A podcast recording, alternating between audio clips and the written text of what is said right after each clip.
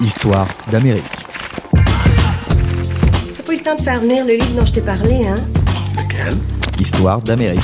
Enfin, il faut peut-être que je fasse attention à ces lectures maintenant, n'est-ce pas, Madame Brown?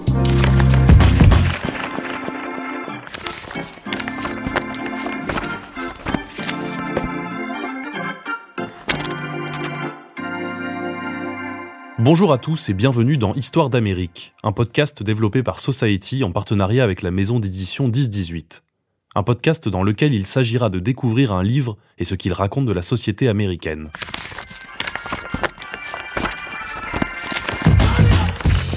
Pour ce troisième numéro, nous explorons le douzième livre de Richard Powers, réédité par 1018 en septembre 2019 après une première sortie un an plus tôt aux éditions du Cherche Midi, et la même année aux États-Unis. L'arbre-monde fait vivre des héros pas comme les autres, les arbres. Ce sont eux qui guident le récit, le façonnent et l'organisent comme une forêt dans laquelle le lecteur s'enfoncerait toujours plus profondément. On y trouve des séquoias géants, des millénaires, capables de se nourrir grâce à l'air et à la lumière, capables aussi de communiquer entre eux, au cœur de cet ouest américain qu'ils ont habité bien avant les humains. Ces arbres sont nommés, décrits, et ils deviennent des personnages doués d'une volonté propre. Voici la nature comme vous l'avez rarement lu, vivante, consciente et surtout en danger. En danger à cause du réchauffement de la planète, d'industries forestières impitoyables, d'une indifférence généralisée. Pour tenter de sauver cette nature sur le fil, neuf personnages s'entrecroisent.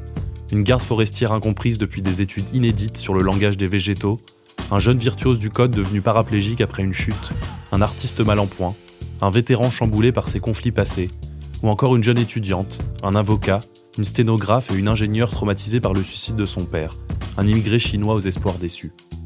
Malgré leur parcours distinct, tous finissent par se croiser autour de Mimas. C'est un séquoia dans l'état de l'Oregon. Il est en danger. Prochainement, il pourrait être abattu sans considération pour son âge plus vieux que l'humanité. Ces jeunes et moins jeunes se mobilisent, abandonnent leur boulot pour certains, changent de nom pour d'autres. Tout pour se mettre en travers de cette destruction physique, symbolique et même historique. Pour sauver Mimas, tous les moyens sont bons. Construit en quatre parties, comme une plante majestueuse, les racines, le tronc, la cime et les graines, l'arbre-monde incorpore des explications scientifiques précises, des références aux premiers militants écologistes de l'histoire et des envolées lyriques permettant de raconter l'environnement de manière inédite dans la littérature moderne. Un pari à l'heure d'un réchauffement de la planète toujours plus visible, inquiétant, implacable. Ancien étudiant en physique et professeur à la très chic université de Stanford, Richard Powers a remporté le Grand Prix de la littérature américaine 2018 et le prix Pulitzer 2019 grâce à ce roman, qui complète son œuvre réaliste décortiquant la technologie et les multiples facettes de notre société moderne, dans toute sa complexité et parfois aussi sa poésie. Dans cet épisode d'Histoire d'Amérique, nous nous pencherons sur les racines de la lutte, des militants écologistes et idéalistes de la fin des années 80 prêts à tout pour protéger les forêts primaires américaines. À l'époque, l'industrie forestière oublie tout sens de la mesure et se prépare à exploiter les dernières parcelles de forêts millénaires. Pour eux, seuls les profits comptent. Dans son œuvre, Richard Powers s'inspire de ce petit groupe d'activistes de la première heure, acteurs de ce qui est désormais bien connu comme la guerre du bois. La deuxième partie nous plongera dans la tradition bien américaine d'écrire sur la nature et les grands espaces. Depuis la figure presque mythologique de David Henry Thoreau, le nature writing joue un rôle essentiel dans la construction de l'identité nationale américaine et en dit long sur ce pays tout en contradiction.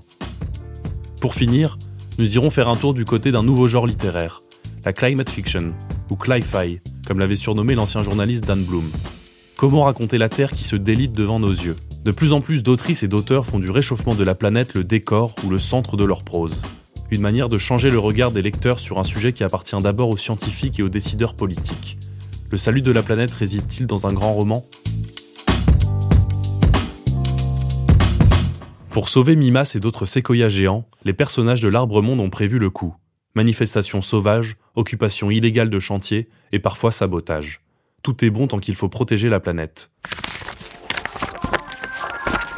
Histoire d'Amérique. Pour France Culture, en décembre 2018, Richard Powers évoquait sa galerie de protagonistes, loin d'être des purs produits de son imagination.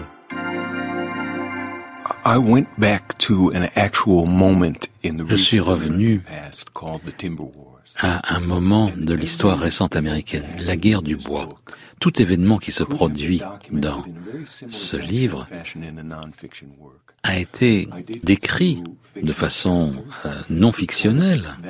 Moi, je choisis de dramatiser ces personnages parce que c'est la façon d'émouvoir un lecteur. C'est comme ça que l'affect peut ouvrir euh, l'esprit sur euh, la réalité de ce qui se produit. Mais la réalité, en fait, c'est que les événements de ce livre ce ne sont pas de la fiction, en grande partie. Et c'est à la fois euh, tragique et inévitable. L'histoire que je raconte d'il y a 15-18 ans, c'est encore l'histoire du présent. C'est encore l'histoire du présent pour Daryl Cherney. À 64 ans, cet ancien activiste devenu père d'une fille de 8 ans se souvient de la fin des années 80 dans les moindres détails. C'est à cette époque qu'il s'est lancé dans la guerre du bois, chez lui, en Californie. Originaire de New York, il finit par partir pour San Francisco alors qu'il n'a pas encore 30 ans. Il veut agir, s'impliquer dans la société et rejoint vite Earth First, des activistes climatiques adeptes de la désobéissance civile et des actions coup de poing. Sur Skype, entre deux locations de sa maison sur Airbnb, il raconte. On a commencé avec des grandes manifestations, 100 personnes, 50 peut-être.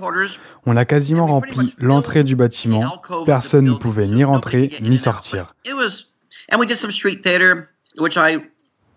On a mis en place du théâtre de rue aussi. La première pièce que j'ai écrite parlait d'un bûcheron amoureux d'une militante écolo.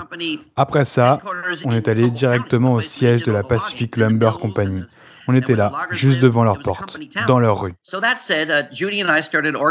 Avec Judy, on a commencé à s'organiser et ce qu'on faisait avec Greg jusque-là a pris une toute autre ampleur. Avant, on faisait peut-être une manif par mois, mais avec Judy, on en faisait une par semaine, puis une par jour, voire même deux parfois. Immédiatement, à notre troisième manifestation, on avait des chaînes de télé nationales, les journaux de tout le pays qui débarquaient. Et en 1986, on a réalisé qu'on avait visé juste. On avait la forêt de Redwoods, un rachat d'entreprises forestières qui faisait beaucoup parler de lui dans les médias. On a même commencé à discuter avec des célébrités qui se sont impliquées dans notre lutte. On a commencé à organiser des sit-ins devant les arbres. D'ici le mois de mai, en faisant du tree sitting, on empêchait la coupe des arbres. On trouvait les bûcherons pour les empêcher de couper.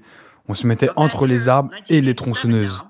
En mai 1987, à ce moment-là, on a bloqué des coupes et on a été mis en examen. 14 de mes amis étaient visés par une plainte. Ça ne suffit pas. Il faut passer à la vitesse supérieure, pense Daryl Cherney. C'est là, en discutant avec un touriste de passage dans le coin, qu'il pense à créer la Redwood Summer, ou l'été du séquoia en version française. Il nous a dit, pourquoi vous ne faites pas quelque chose comme ce qui avait été fait dans le sud des États-Unis, dans l'État du Mississippi au début des années 60 quand les Noirs américains étaient terrorisés et n'avaient pas le droit de vote à cause de lois ridicules et pas tout à fait légales d'ailleurs. Ils ont fait appel aux étudiants des facs du coin, surtout des jeunes blancs d'ailleurs, pour qu'ils débarquent tous dans le Mississippi depuis les autres États du Sud. Le plan était que si du monde venait de tout le pays pour agir sur ces questions-là, les médias se saisiraient du sujet. Et ça a fonctionné.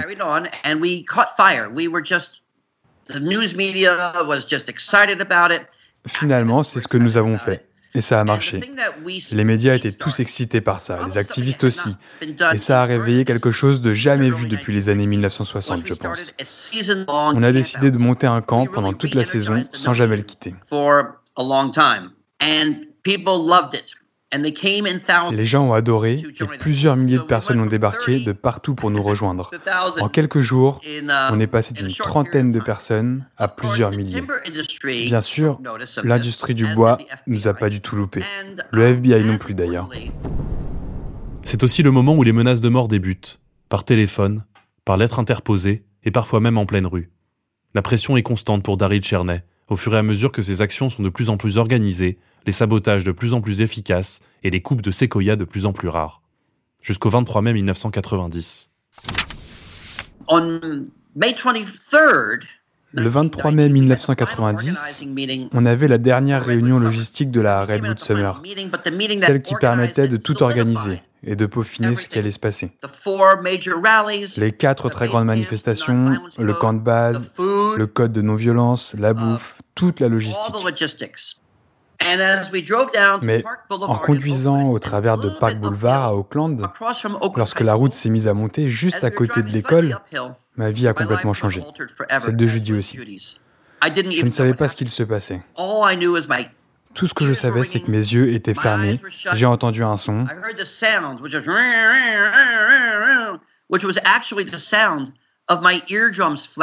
C'était en fait le son de mon oreille qui sifflait comme une corde de guitare. C'était le bruit d'une explosion de bombe. Mais je ne le savais pas que c'était une bombe. Jusqu'à ce que deux enfants qui sortaient de l'école se sont mis à courir et crier ⁇ C'est une bombe C'est une bombe !⁇ Et c'est comme ça que je me suis rendu compte que quelqu'un essayait de nous tuer. Cette attaque, jamais élucidée, met techniquement fin à leur action militante.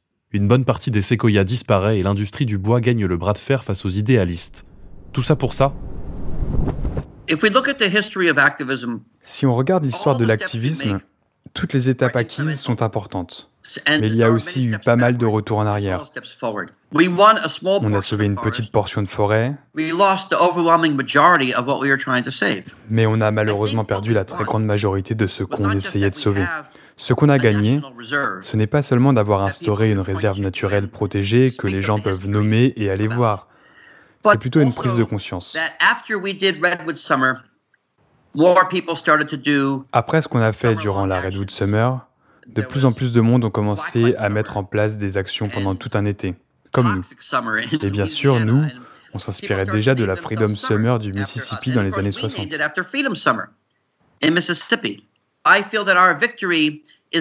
J'ai l'impression que notre victoire ne concerne pas vraiment la petite portion de forêt sauvée, mais plutôt la manière dont on a changé le langage, la discussion, la manière dont on a étendu nos ambitions et inspiré d'autres personnes pour sauver la planète, protéger l'environnement et utiliser nos tactiques comme le tree-sitting ou la manière de se rassembler et de faire des liens avec d'autres activistes.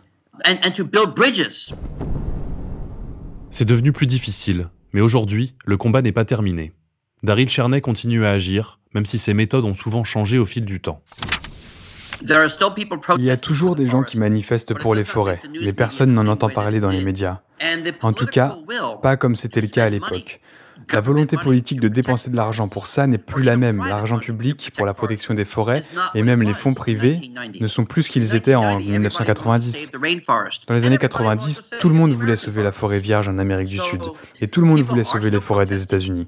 Les gens se mobilisent à Earth First et dans d'autres groupes, mais c'est devenu très difficile. Par exemple, les risques et les amendes pour les manifestations sauvages sont devenus énormes.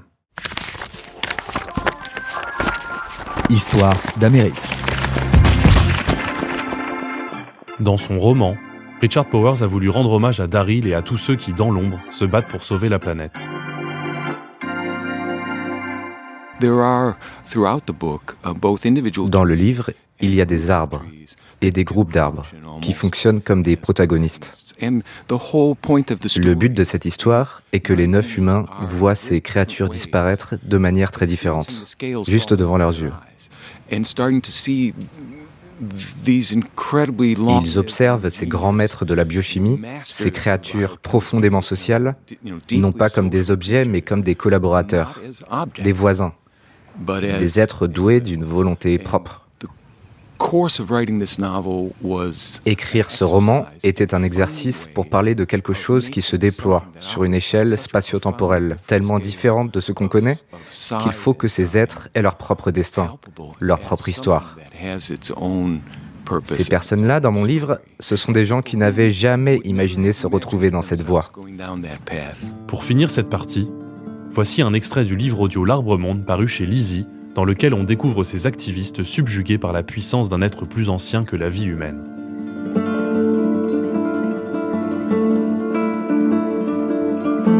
Voilà pourquoi elle s'est arrêtée, pour regarder l'une des plus vieilles et des plus vastes créatures vivantes sur Terre. Tout autour d'elle s'étend un unique mâle dont les troncs génétiquement identiques couvrent plus de 50 hectares. Une créature d'un autre monde qui dépasse les capacités de ses méninges. Mais bon, comme le sait Pat Westerford, docteur en botanique, l'autre monde est partout dans le monde, et les arbres aiment jouer avec l'esprit humain comme des gamins avec des scarabées. De l'autre côté de la route, les trembles dévalent le bassin en direction de Fish Lake, où cinq ans plus tôt, un ingénieur, réfugié chinois, a emmené camper ses trois filles sur le chemin de Yellowstone. L'aînée, prénommée en hommage à une héroïne de Puccini, sera bientôt recherchée par le FBI pour un incendie volontaire chiffré à 50 millions de dollars. À 3000 km à l'est, un étudiant en sculpture né dans une famille d'agriculteurs de l'Iowa en pèlerinage au Metropolitan Museum, longe sans le remarquer l'unique tremble frémissant de tout Central Park. Il aura l'occasion de le recroiser, 30 ans plus tard, mais uniquement parce qu'il a juré à l'héroïne de Puccini que, même au pire du pire, il ne se tuera pas. Vers le nord, sur l'échine incurvée des Rocheuses, dans une ferme près d'Idaho Falls, un vétéran de l'armée de l'air, le même après-midi, construit des stalles d'écurie pour un vieux copain d'escadrille. Ce job est une aumône qui lui permet d'être nourri et logé, et le vétéran compte se casser dès que possible. Mais pour l'heure, il façonne des planches de tremble. Le bois ne vaut pas grand-chose pour la construction, mais il ne se fracassera pas au moindre coup de sabot. Dans une banlieue résidentielle de Saint-Paul, non loin du lac Elmo, deux trembles poussent près du mur sud de la maison d'un avocat spécialiste de la propriété intellectuelle. Il les remarque à peine, et quand sa compagne, la liberté incarnée, lui pose la question, il lui répond que ce sont des bouleaux. En temps voulu, deux attaques massives abattront l'avocat et réduiront tous les trembles, bouleaux, êtres, pins, chênes et érables à un mot unique qu'il lui faudra une demi-minute pour prononcer. Sur la côte ouest, dans la Silicon Valley naissante, un petit Américain originaire du Gujarat et son père érigent des trembles primitifs à coups de pixels en noir et blanc grossier. Ils inventent un jeu qui donne l'impression aux garçons de traverser la forêt des origines. Tous ces gens ne représentent rien pour Patty la plante, et pourtant leurs vies sont reliées depuis longtemps, très loin sous terre. Leur parenté va se déployer comme un livre. Le passé devient toujours plus clair à l'avenir.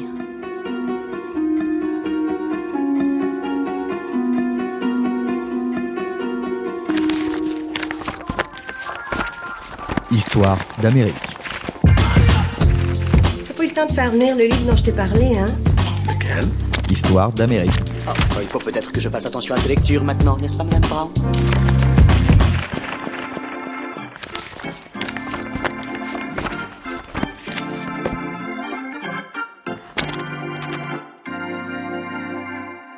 Plus que les humains, ce sont les non-humains qui occupent la plus grande partie de ce roman.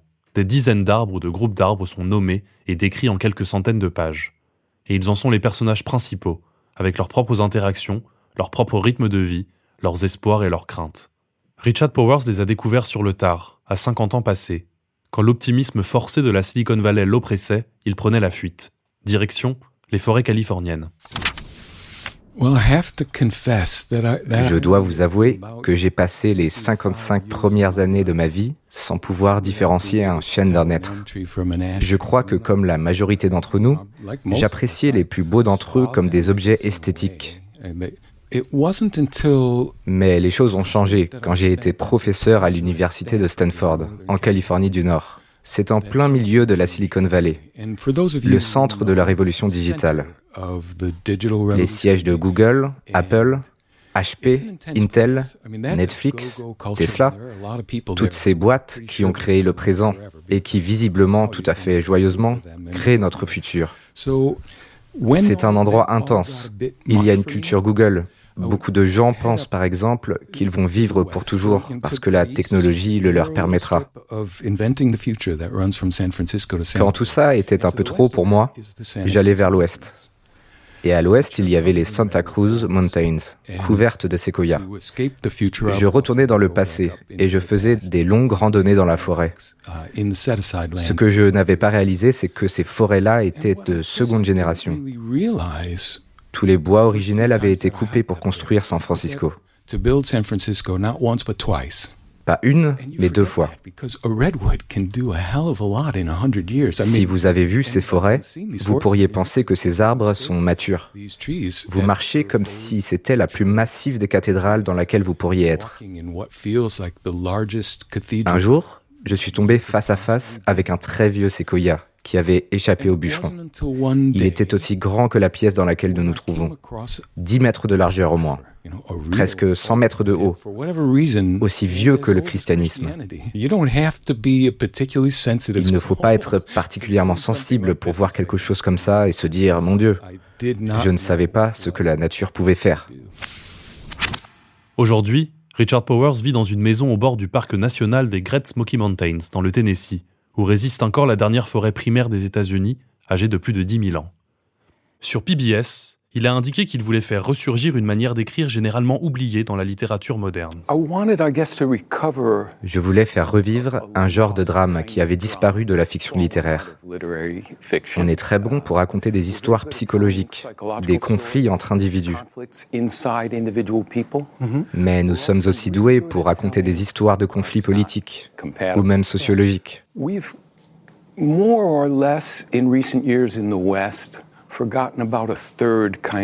Ces dernières années, nous avons oublié un troisième genre de drame dans le monde occidental, celui dans lequel les humains veulent quelque chose que le reste du monde regarde de manière différente, ou même hostile. Je voulais raconter une histoire où les humains et les non-humains sont ensemble, dans le même espace. Les arbres ont souvent été mis de côté, mais la nature, elle, infuse l'intégralité de la littérature américaine des siècles passés à observer la mutation des grands espaces à travers les États-Unis, d'abord sauvages, puis lentement domptés par l'homme et ses envies d'urbanisation. Lawrence Buell a plus de 80 ans et il est professeur à l'université d'Harvard.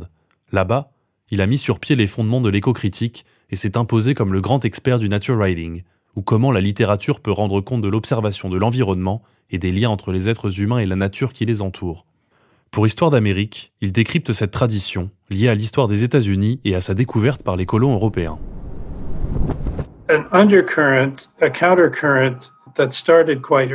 Un contre-courant a débuté assez tôt, juste aux premières étapes de l'urbanisation américaine, début du 19e siècle. On voulait romantiser la vie sauvage alors même qu'elle diminuait.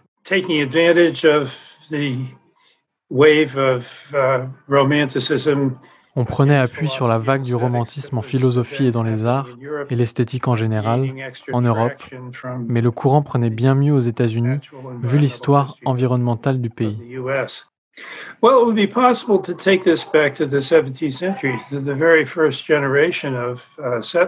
On pourrait retourner jusqu'au XVIIe siècle, avec la toute première génération de colons européens. L'esthétique du cocher de soleil et l'émerveillement face à la nature sont célébrés dans les écrits du premier poète important de l'Amérique britannique, Ed Bastry, et par la génération suivante avec un poète, probablement le plus talentueux du genre avant la Révolution, un pasteur nommé Edward Taylor, qui vivait à la frontière du Massachusetts et de la Nouvelle-Angleterre. D'abord simple observation et récit de voyage, le nature writing s'impose rapidement dans la non-fiction littéraire puis dans la fiction.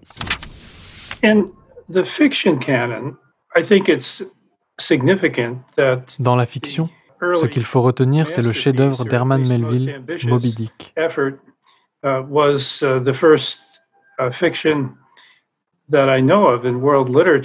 C'était très ambitieux d'un point de vue littéraire de figurer un être non humain comme personnage principal.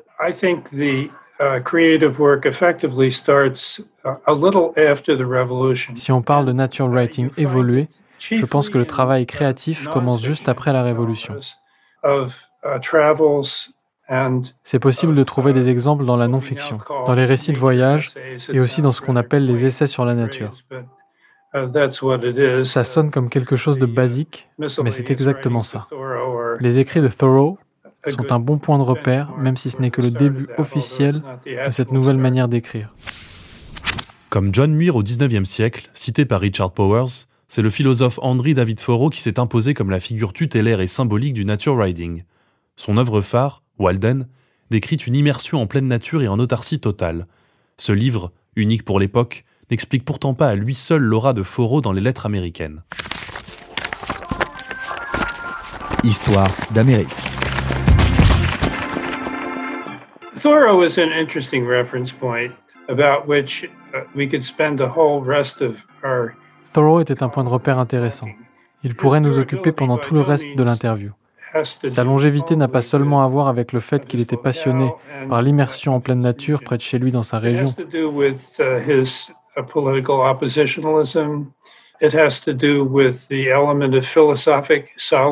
Ça a aussi à voir avec son opposition politique, sa conception philosophique de la solitude, de la vie d'ermite.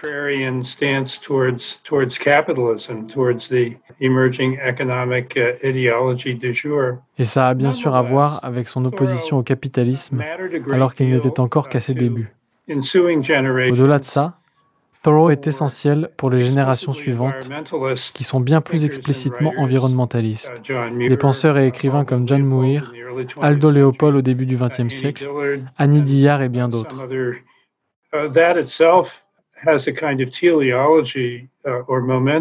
David Thoreau a évidemment une aura et un rôle auprès de Richard Powers, et il en est conscient. Thoreau n'est pas vraiment au centre ou même à la périphérie de l'arbre monde, mais un de ses épigraphes de l'œuvre Emerson, La nature derrière Thoreau, est dans le livre et c'est une icône de ce qui se joue ici. Grâce à ces figures étudiées dans les écoles, devenues aujourd'hui des icônes, la nature s'est imposée comme un pan essentiel de la littérature américaine, jusqu'à des auteurs plus contemporains comme Jim Harrison ou John Krakauer, célèbre pour Into the Wild notamment et publié chez la maison d'édition 1018. Cette même nature, c'est aussi une dimension de la psyché américaine, et un point central dans l'élaboration d'une identité nationale pour un pays si étendu, complexe et varié que les États-Unis d'Amérique. Lawrence Buell s'est penché sur l'évolution du nature riding et surtout son attrait grandissant auprès du grand public. It becomes more and more bemusing year by year tous les ans, ça devient de plus en plus fascinant à mesure que l'urbanisation progresse. Ce pays a été urbain ou suburbain dans sa grande majorité depuis une centaine d'années avec les débuts des années 20 et pourtant, le sentiment d'importance de la nature dans l'identité nationale n'a jamais disparu. Au contraire, il s'est encore développé. Peut-être que le fait que nous sommes de plus en plus urbanisés accentue cette tendance. Mais c'est curieux, cet attachement à la nature est encore plus renforcé par la présence du monde virtuel. Il y a une logique de persistance du nature writing comme un substitut au contact réel et naturel.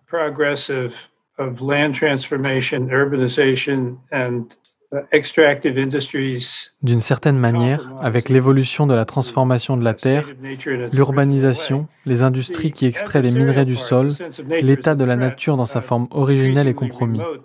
La nature comme un adversaire, l'idée de la nature comme une menace, s'efface devant le regret de voir la nature comme force s'éloigner de nos expériences quotidiennes.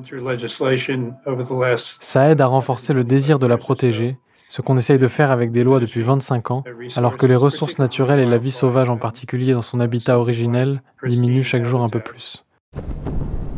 La tradition du nature riding permettrait-elle d'être optimiste concernant la prise de conscience des dangers qui menacent notre planète? Pas si sûr selon Richard Powers, comme il le dit dans une interview donnée à la BBC.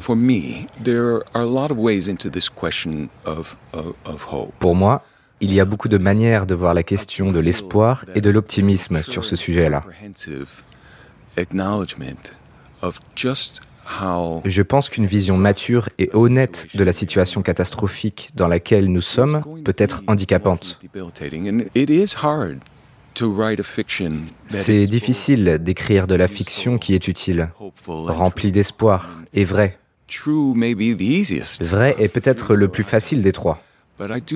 J'aime quand un personnage défend le pessimisme de l'intellect et l'optimisme de la volonté.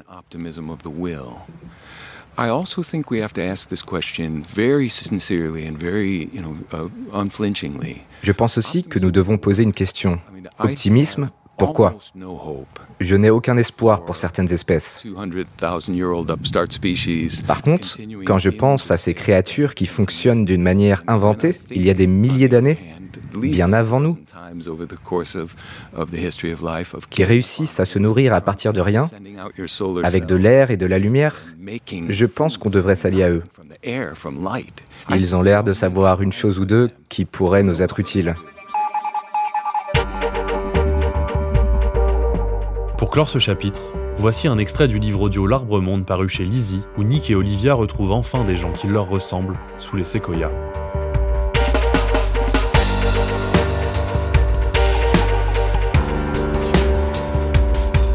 Les séquoias les frappent de mutisme.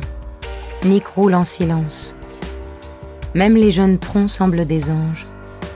Et quand au bout de quelques kilomètres, il longe un monstre dont la première branche ascendante émerge à 15 mètres de haut, aussi épaisse que bien des arbres de l'Est, il comprend.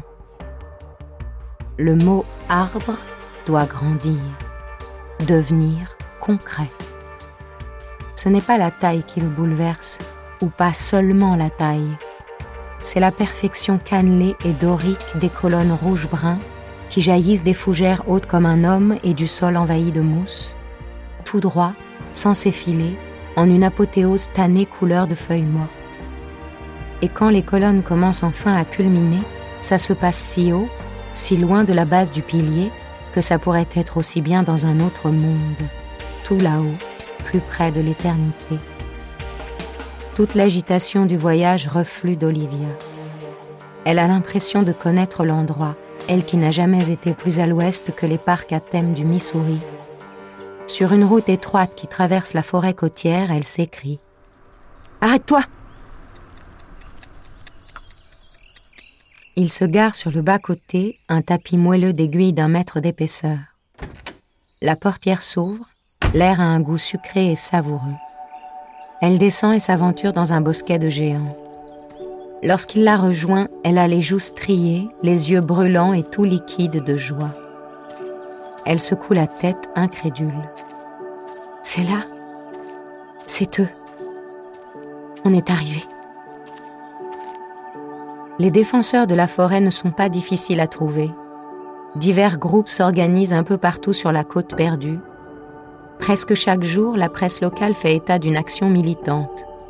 Nick et Olivia vivent à la dure et campent dans la voiture pendant quelques jours en essayant de repérer qui est qui dans un casting de fortune très bigarré et une organisation pour le moins improvisée. Ils entendent parler d'un campement de bénévoles dans les champs boueux d'un sympathisant, un pêcheur à la retraite, non loin de Soleil. Le bivouac fourmille d'activité plutôt que de cohésion. De jeunes gens au tempérament vif, à la ferveur bruyante, s'interpellent depuis la prairie constellée de tentes. Leurs nez, leurs oreilles et leurs sourcils brillent de métal. Des dreadlocks s'en mêlent aux fibres de leur accoutrement multicolore. Ils puent la glèbe, la sueur, l'idéalisme, le patchouli et la douce sinsémia massivement cultivés par ici. Certains restent deux jours, d'autres, à en juger par leur microflore, séjournent dans ce camp de base depuis bien des saisons. Le campement est l'un des nombreux centres névralgiques d'un mouvement chaotique dépourvu de dirigeants qui prend globalement le nom de force de défense de la vie. Nick et Olivia partent en reconnaissance dans les champs en discutant avec tout le monde. Ils partagent le dîner des œufs aux haricots d'un homme mûr nommé Moses. Quant à lui, il les interroge et les cuisine pour s'assurer que ce ne sont pas des espions de Weyerhauser, de Boys Cascade ou de l'ennemi le plus présent et le plus puissant dans le coin, Humboldt Timber.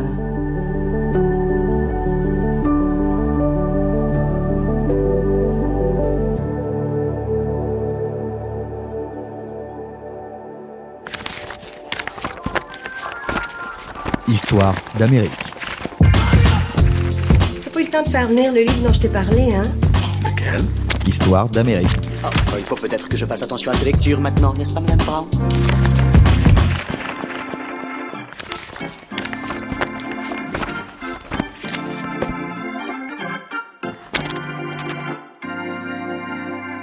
En 2019, Richard Powers a remporté le prix Pulitzer, l'une des plus hautes distinctions de la littérature américaine. Pas un hasard, alors que les prévisions des scientifiques sur l'état de la nature et le réchauffement climatique sont de plus en plus sombres. L'arbre-monde, à sa manière, s'impose dans le grand sujet de société de notre époque, comme il l'a expliqué sur France Culture en décembre 2018. C'est une question complexe et je pourrais aller dans tellement de directions avec ça. Je voudrais commencer par dire que je voulais une année supplémentaire pour travailler sur ce livre. Mais lorsque Trump a été élu, lorsqu'il est devenu clair qu'il allait dérouler ce jeu de politique et recommencer l'assaut sur la nature, je me suis dit, non, il faut que je publie ce livre maintenant, parce que je veux être dans cette conversation. Je veux que les gens prennent ce roman, le lisent comme une aventure avec des personnages, et disent, ah, je suis en train de regarder mon présent dans la vie de façon différente à cause de ce livre. Le militantisme américain est vraiment en hausse à nouveau à cause des grandes menaces contre l'environnement qui seront irréversibles. Il faut, il faut que ça s'arrête. Il y a un moment dans le livre où un personnage médite et dit Toutes les choses dans le monde ne peuvent changer le cœur et l'esprit d'un être humain. Ils seront là pour toujours. Mais racontez-leur une histoire qui les implique de façon émotionnelle, qui leur fait dire Ah, ça c'est moi. Moi, j'ai quelque chose dont je dois prendre soin. Et c'est là où la révolution commence. C'est la puissance de la cli-fi, ou climate fiction. En 2005, un chercheur demandait Mais où est la fiction sur le changement climatique? À l'époque, rien n'existait. C'est seulement au début des années 2010 que la menace latente d'une planète qui déraille à cause de l'être humain s'insinue progressivement dans la littérature. Au même moment, Adeline Jones-Putras décide d'étudier cette catégorie littéraire encore naissante. Elle découvre des œuvres de Ian McEwan, Kim Stanley Robinson ou plus récemment Jenny O'Feel et son roman Weather. Par Skype, depuis Hong Kong, elle nous donne la définition de ce genre bien particulier. Histoire d'Amérique. I think I would think in terms of two broad approaches to dealing with climate change. And the first is the majority, I would say. Je vois deux grandes approches sur la manière d'évoquer le réchauffement climatique. La première représente la majorité, surtout des dix dernières années. Et ce sont les œuvres se déroulant dans le futur, de manière dystopique ou apocalyptique, quand elles se concentrent sur le moment du désastre. Beaucoup d'auteurs de romans se penchent sur ce sujet.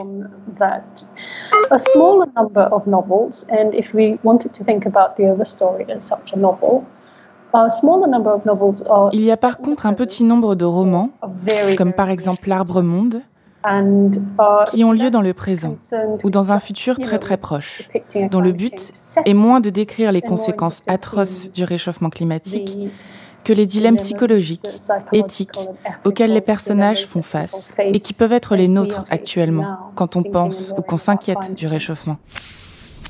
Plus nous sommes victimes des effets directs du réchauffement climatique, plus le sujet devient le décor central des créations littéraires, remarque-t-elle. Ce qui est très intéressant, c'est de voir le nombre de romans australiens en pleine augmentation. Ce n'est pas très surprenant quand on pense qu'on a commencé l'année avec d'immenses feux de forêt en Australie. Um, Je pense que vivre certaines conséquences du changement climatique a un effet. Surtout quand on doit gérer un gouvernement qui semble n'avoir jamais pris la menace au sérieux. Faire partie d'une époque où l'on est témoin de ce qui se passe, prendre conscience des pratiques désastreuses au détriment du climat, du pays ou de cultures anciennes, a forcément un effet direct sur la production littéraire. Les auteurs essaient de saisir ce contraste important à travers leurs ressentis. Pour Richard Powers, la lutte pour sauver la planète a besoin de grands récits et de romans ambitieux, dans l'espoir de changer les choses. À la revue America du printemps 2020, il raconte comment le roman La case de l'oncle Tom d'Harriet Beecher Stowe est considéré comme l'un des responsables de la guerre de sécession menant à la fin de l'esclavage. À une autre échelle, Jungle d'Upton Sinclair décrit les conditions de travail dans les abattoirs de la ville de Chicago. Après la publication, toute une série de lois sont mises en place pour réguler ce milieu. Adeline Jones-Putras pense que l'accumulation de romans cli-fi peut modifier la nature du débat.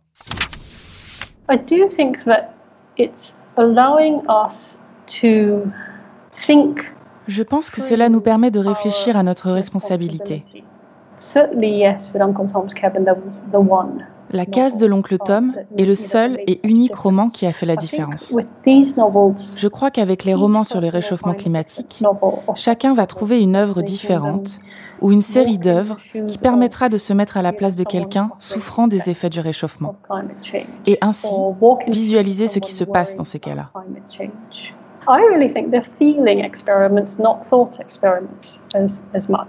Je crois que l'important est l'expérience des sentiments, plus que des pensées. Je ne pense pas que les romans sur le réchauffement climatique seront là pour nous donner des nouvelles idées d'ingénierie mécanique pour économiser de l'énergie. Certaines très bonnes œuvres, comme celle de Kim Stanley Robinson, permettent de faire naître des idées politiques. Mais le plus grand apport de ce genre littéraire reste la possibilité de voir comment faire maintenant, éthiquement, comment en parler et traiter la planète. Bientôt, vu la vitesse à laquelle la situation se dégrade, le changement climatique risque de devenir le décor de la grande majorité des romans produits aux États-Unis, comme ailleurs. Nous serons bientôt tous victimes du réchauffement climatique et il sera presque impossible d'y échapper ou de l'oublier.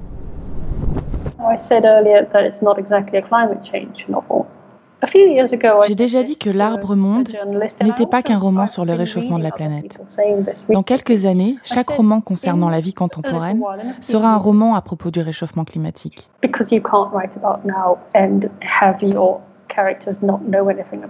Parce que c'est impossible d'écrire à propos de notre époque sans avoir de personnages au courant de ce qui se passe sur notre planète.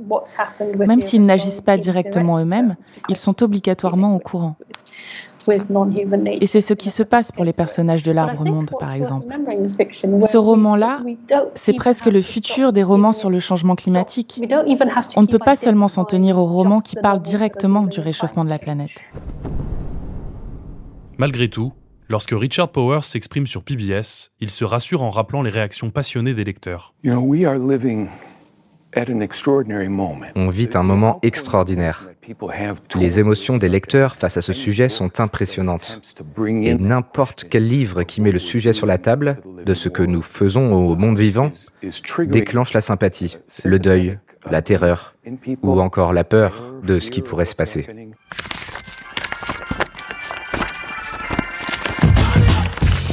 Vous arrivez à la fin de cet épisode d'Histoire d'Amérique, consacré à l'arbre monde de Richard Powers vous avez pu entrevoir un bout de cette forêt, de ces arbres millénaires qui communiquent, respirent, vivent et espèrent ne pas être rayés de la carte par une humanité devenue trop égoïste. Et surtout, vous avez découvert un genre littéraire qui pourrait bien nous aider à sauver la planète. Pour vous y aider, je vous propose qu'on se quitte avec un dernier extrait du livre audio de l'Arbre Monde, paru chez Lizzie.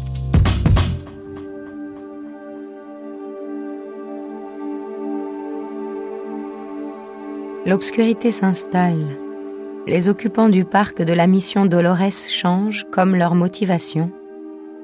Mais même ces visiteurs nocturnes contournent soigneusement Mimi. Elle est penchée en avant, les mains dans son giron comme deux tendres figues. Elle incline la tête sous le poids de la liberté. Les lumières flamboient devant elle. L'horizon urbain se fait sublime allégorie. Elle s'assoupit et se réveille à maintes reprises. Sa main gauche recommence à tirer sur son annulaire droit. Elle est comme un chien qui ne peut s'empêcher de se ronger la patte. Mais cette fois, le doigt cède. L'anneau de jade glisse sur la phalange enflée par l'âge et se libère d'un coup. Un poids s'élève et s'échappe d'elle, et elle s'ouvre, se fend. Elle pose le cercle vert dans l'herbe, l'unique objet rond dans un capharnaüm où tout croît et se ramifie elle se radosse au tronc du pin. Un léger changement dans l'atmosphère, l'humidité, et son esprit devient une créature plus verte. À minuit, sur cette colline, perchée dans le noir au-dessus de la ville avec son pain en guise de beau, Mimi reçoit l'illumination. La crainte de souffrir qui est son apanage, le besoin paniqué de tenir la barre, s'envole au vent et quelque chose descend à tire d'aile pour prendre la place. Des messages sourds émanent de l'écorce contre laquelle elle s'appuie. Des sémaphores chimiques transmettent dans les airs. Des courants s'élèvent des racines qui agrippent le sol, relayés sur de grandes distances par des synapses fongiques reliées en un réseau grand comme la planète. Les signaux disent une bonne réponse mérite d'être réinventée de zéro, encore et encore. Ils disent L'air est un mélange que nous devons continuer à produire. Ils disent Il y a autant sous terre qu'au-dessus.